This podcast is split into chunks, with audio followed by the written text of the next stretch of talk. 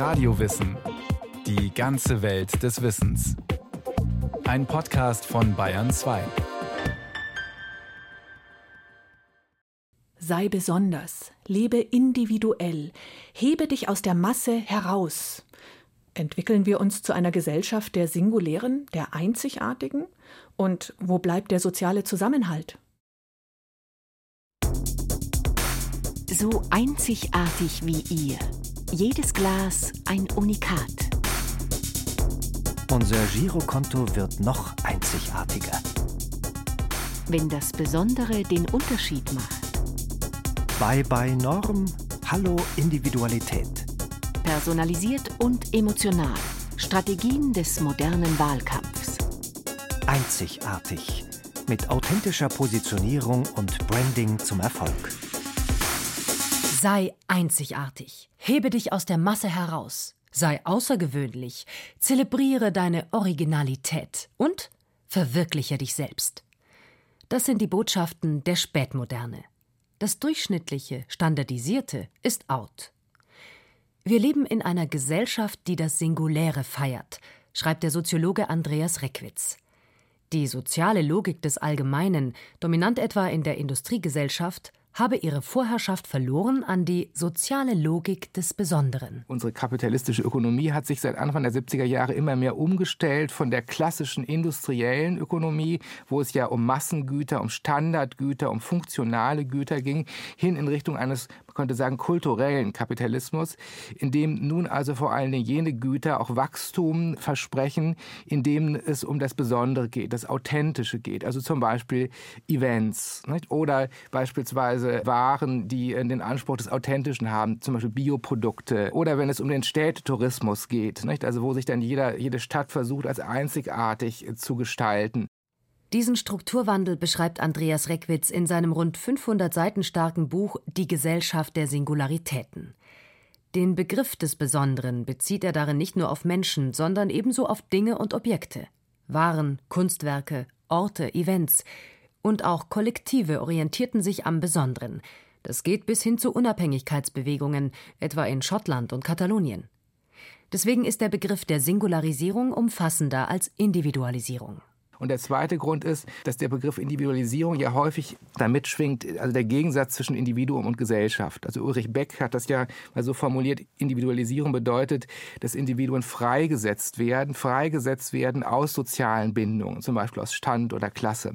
Aber das meine ich gerade nicht. Also für mich ist ja Singularisierung ein gesellschaftlicher Fabrikationsprozess. Also es ist keine Freisetzung aus der Gesellschaft, sondern die Gesellschaft selbst interessiert sich für dieses Singuläre.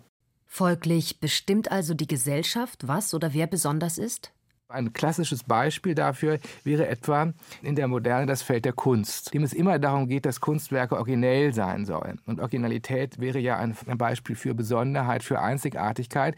Und das sind aber die Kunstwerke nicht von sich aus, sondern sie werden eben mit diesen Kriterien des Originellen betrachtet. Also was gilt als originell, was gilt nicht als originell.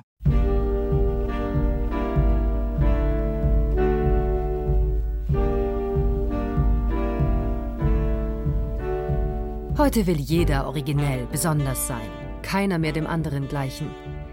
In der Zeit nach 1945 bis hinein in die 70er Jahre war Gleichheit dagegen ein großes Thema. Chancengleichheit für alle, in der Bildung, zwischen den Geschlechtern, am Arbeitsplatz. Das Allgemeine, das Gemeinwohl hatte Vorrang vor dem Privaten. Hunderttausende gingen auf die Straße und demonstrierten für ihre Rechte und für Gerechtigkeit. In der klassischen Industriegesellschaft orientierten sich Lebensstil und Standard am Massenkonsum. Jeder hatte die gleiche Waschmaschine, das gleiche Auto, standardisiert ohne Extras, das gleiche Urlaubsziel. Dann setzte ein Wertewandel ein. Also der Wertewandel hin zu den sogenannten Selbstverwirklichungswerten. Also dass, dass die Personen in den westlichen Gesellschaften eigentlich immer weniger es ihnen darum geht, nur sozialen Status zu erreichen oder bestimmten Pflichten zu folgen, sondern sie wollen sich selbst entfalten als Individuum. Wir leben nicht mehr im industriellen, sondern im kulturellen Kapitalismus, sagt Reckwitz. Und deshalb gehören zur Entfaltung des Individuums ein kreativer Beruf, ausgefallene Hobbys, exotische Reisen, eine spezielle Essenskultur, die besten Schulen für die Kinder. Das wird als gesellschaftlich wertvoll betrachtet. Dazu brauchen Sie, man könnte sagen, eine besondere Umwelt. Dazu brauchen Sie besondere Gegenstände, besondere Urlaubsorte, besondere Wohnorte, besondere Events. Ich kann gar nicht nicht in Fußballstimmung kommen. Das ist eine Riesenfehde, ist das hier, gar keine Frage. Einmaliges Erlebnis, also da muss man mal dabei gewesen sein. Hammer.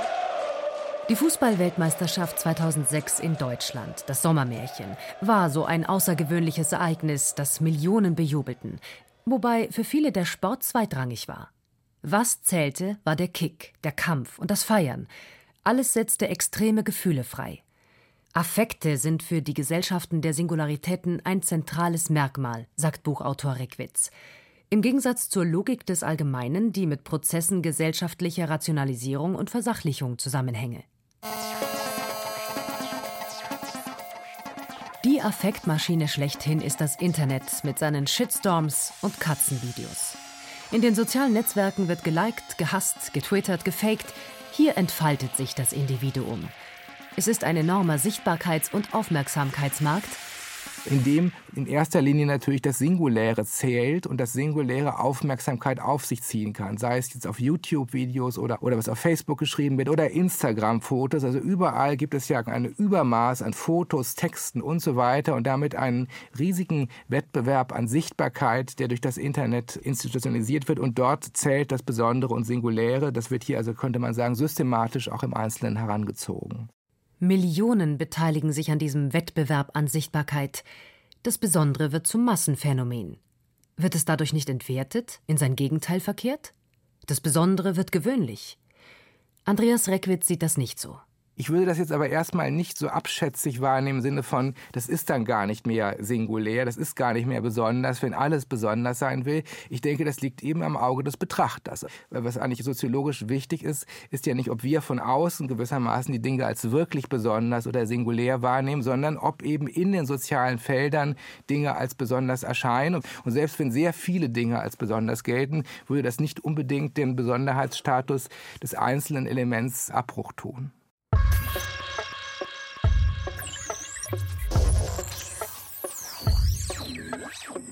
Die Kehrseite dieses sichtbaren Ringens nach Einzigartigkeit und außergewöhnlichem Profil in den sozialen Netzwerken ist der gläserne Mensch.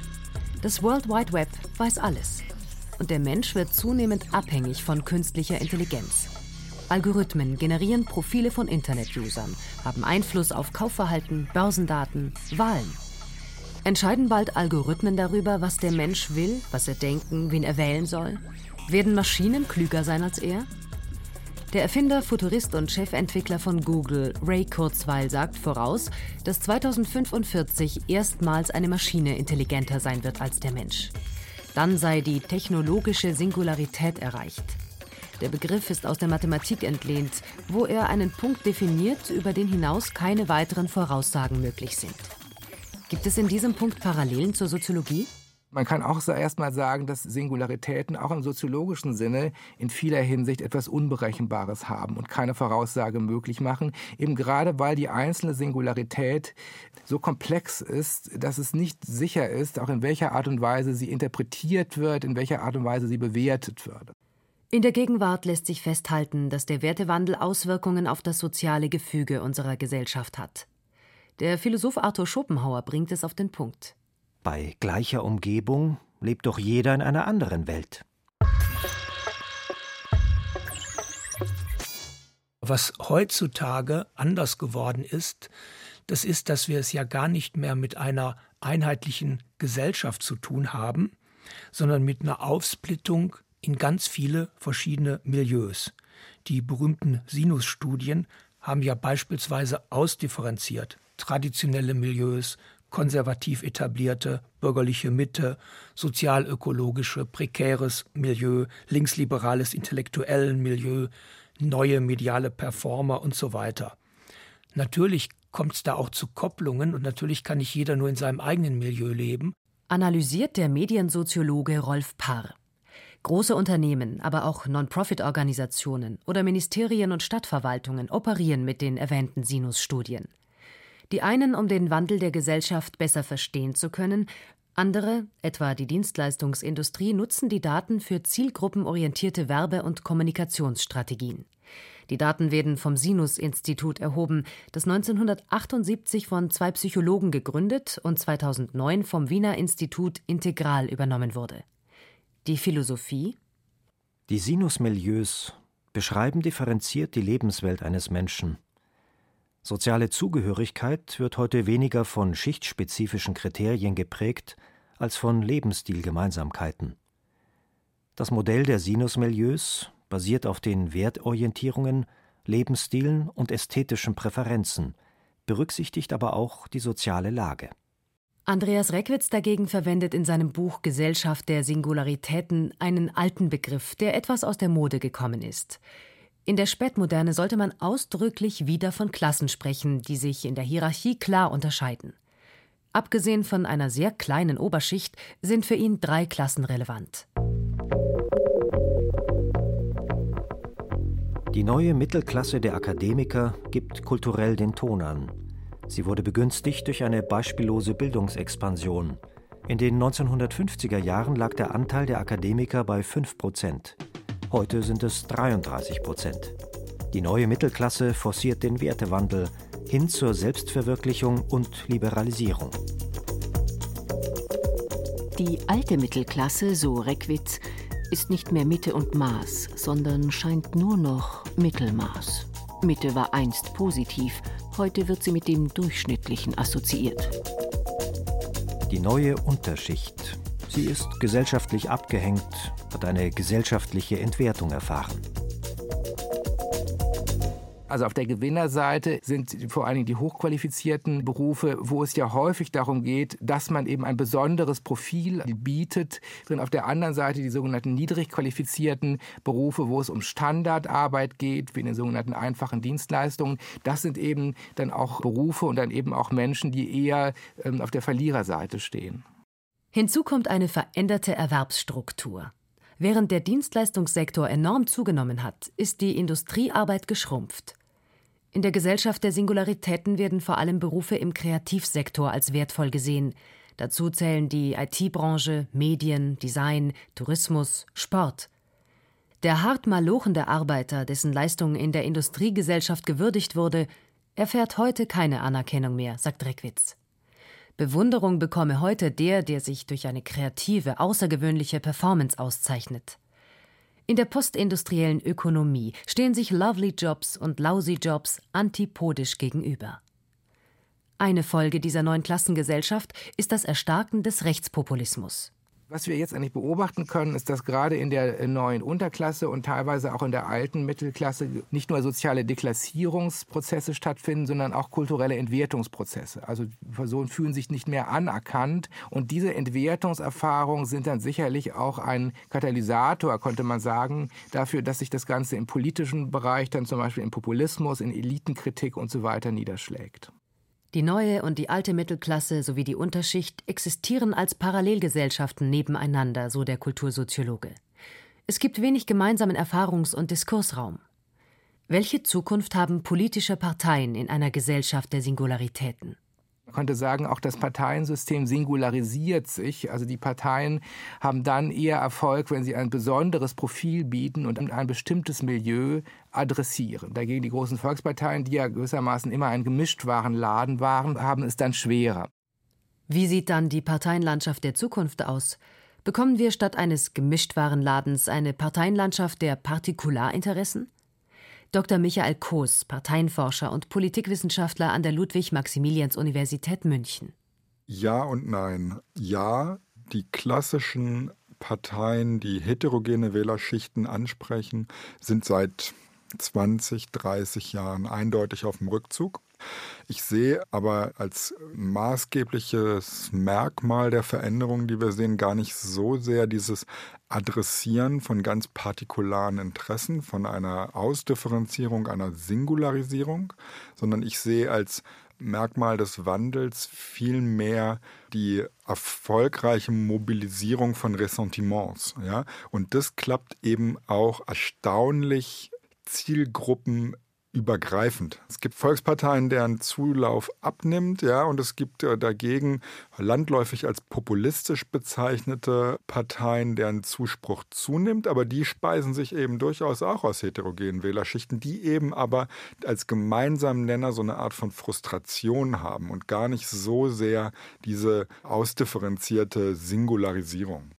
Einen wesentlichen Auslöser für die Zunahme des Rechtspopulismus sieht Politikwissenschaftler Michael Koos darin, dass nach Beendigung des Kalten Krieges die Systembedrohung des Kommunismus für den Westen weggefallen ist. Im Wettstreit der Systeme dominierte der Kapitalismus, der infolgedessen vermeintlich alternativlos seine sozialen Komponenten immer mehr zurückfuhr. In dem Zusammenhang ist das eben immer wichtiger geworden, was wir heute als Neoliberalismus bezeichnen, also die Akkumulation von Mehrwert ohne nachhaltige soziale Absicherung. So, und das in Verbindung mit, mit der Globalisierung einhergehender höherer Mobilität von Menschen auf der Welt, Stichwort Migration, hat dann dazu geführt, dass Leute sich als Verlierer dieses Prozesses wahrgenommen haben, die waren dann bereit, Migranten als Schuldige, genauso wie große transnationale Wirtschaftskonzerne, als Schuldige auszumachen, die das Volk als Einheit gedacht über den Tisch ziehen. Und da haben wir den Bogenschlag, den Brückenschlag zu populistischen Bewegungen, die ja eben gerade immer wieder die Integrität des Volkes betonen und äh, dem wieder zu seinem Willen verhelfen wollen. Darauf führe ich das zurück.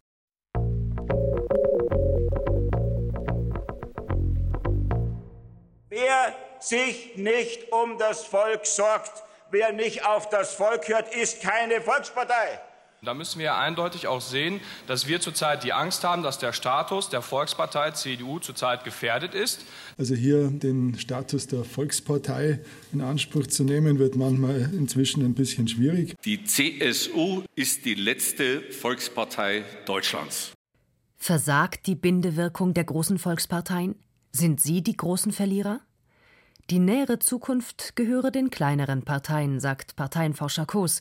Aber ich halte es durchaus für möglich, dass also auf mittlere Sicht es wieder sowas wie Volksparteien unter neuen Vorzeichen geben wird, wenn dann nämlich wieder eine dominante Konfliktlinie durchs Parteiensystem geht. Und das könnte eben durchaus die sein zwischen Leuten, die die europäische Integration befürworten und sie ablehnen. Ja? Wir haben ja aktuell eine sehr paradoxe Situation. Eigentlich sind im Parteiensystem nur die Parteien wirklich erfolgreich, die eine klare Position gegen die EU einnehmen. Wieder die landläufig als populistisch bezeichneten Parteien. Wir haben aber mit wenigen Ausnahmen, diese Bewegung von Emmanuel Macron in Frankreich ist vielleicht die wichtigste Ausnahme, eigentlich keine Partei, die wirklich dezidiert ganz vehement für eine europäische Integration, und zwar so, wie sie in der EU stattfindet, eintritt. Und ich glaube, dass da viel Honig gesaugt werden kann für eine Partei, die verschiedene Milieus an sich bindet. Ein Konflikt, eine klare Positionierung. Wie viel europäische Integration, wie viel supranationale Demokratie wollen wir? Das, so der Parteienforscher, wird der Gradmesser großer Parteien sein. Daran entscheidet sich, wie viele heterogene Wählerschichten sie auf sich vereinen können. Für langfristige Zukunftsperspektiven ist in einer Gesellschaft der Singularitäten wenig Platz. Man lebt in der Gegenwart, sagt dagegen Andreas Reckwitz. Die große Erzählung des politischen Fortschritts sei abgelöst von den Erzählungen des privaten Erfolgs und des guten Lebens. Die Konsequenz daraus? Die Politik hat mancherorts gesamtgesellschaftliche Aufgaben aus den Augen verloren. Tatsächlich denke ich, dass in den letzten Jahrzehnten dass die Politik ja sehr stark darauf ausgerichtet war, eher Konsumbedürfnisse der Bürger zu befriedigen, also gewissermaßen ihnen bei der Besonderung ihres Lebens zu helfen.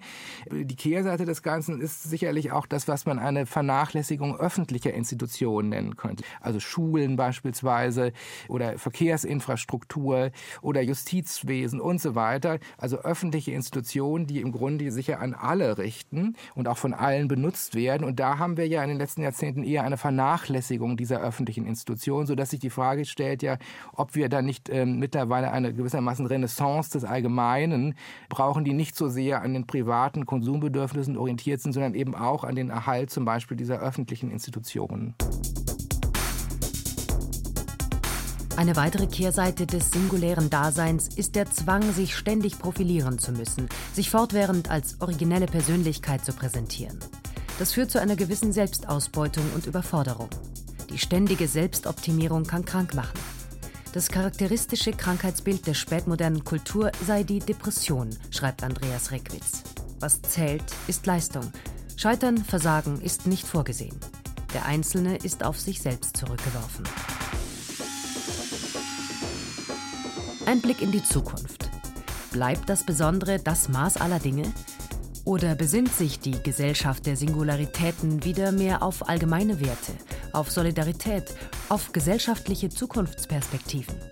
Also zunächst einmal denke ich, dass diese Gesellschaft der Singularitäten, wie ich sie beschreibe, ja zunächst mal ein westliches Phänomen ist, also auf die westlichen Industriestaaten bezogen ist, aber dass man auch äh, vielleicht vermuten könnte, dass sich das in den aufsteigenden Ländern, zum Beispiel Ost- und Südasiens, also wenn man an China denkt oder wenn man an Lateinamerika denkt, durchaus in diesen Regionen auch ausdehnen könnte. Das scheint mir eine offene Frage zu sein. Also insofern könnte man eher vermuten, dass sich diese Struktur noch ausdehnt. Leben wir in einer singulären Gesellschaft? Welchen Wert nimmt das Besondere in unserem persönlichen Dasein ein? Damit hat sich Dorit Kreisel beschäftigt. Das war ein weiterer Radiowissen-Podcast aus der Philosophie. Regie führte Dorit Kreisel, in der Technik war Markus Huber. Es sprachen Berenike Beschle, Katja Schild und Carsten Fabian. Redaktion Bernhard Kastner.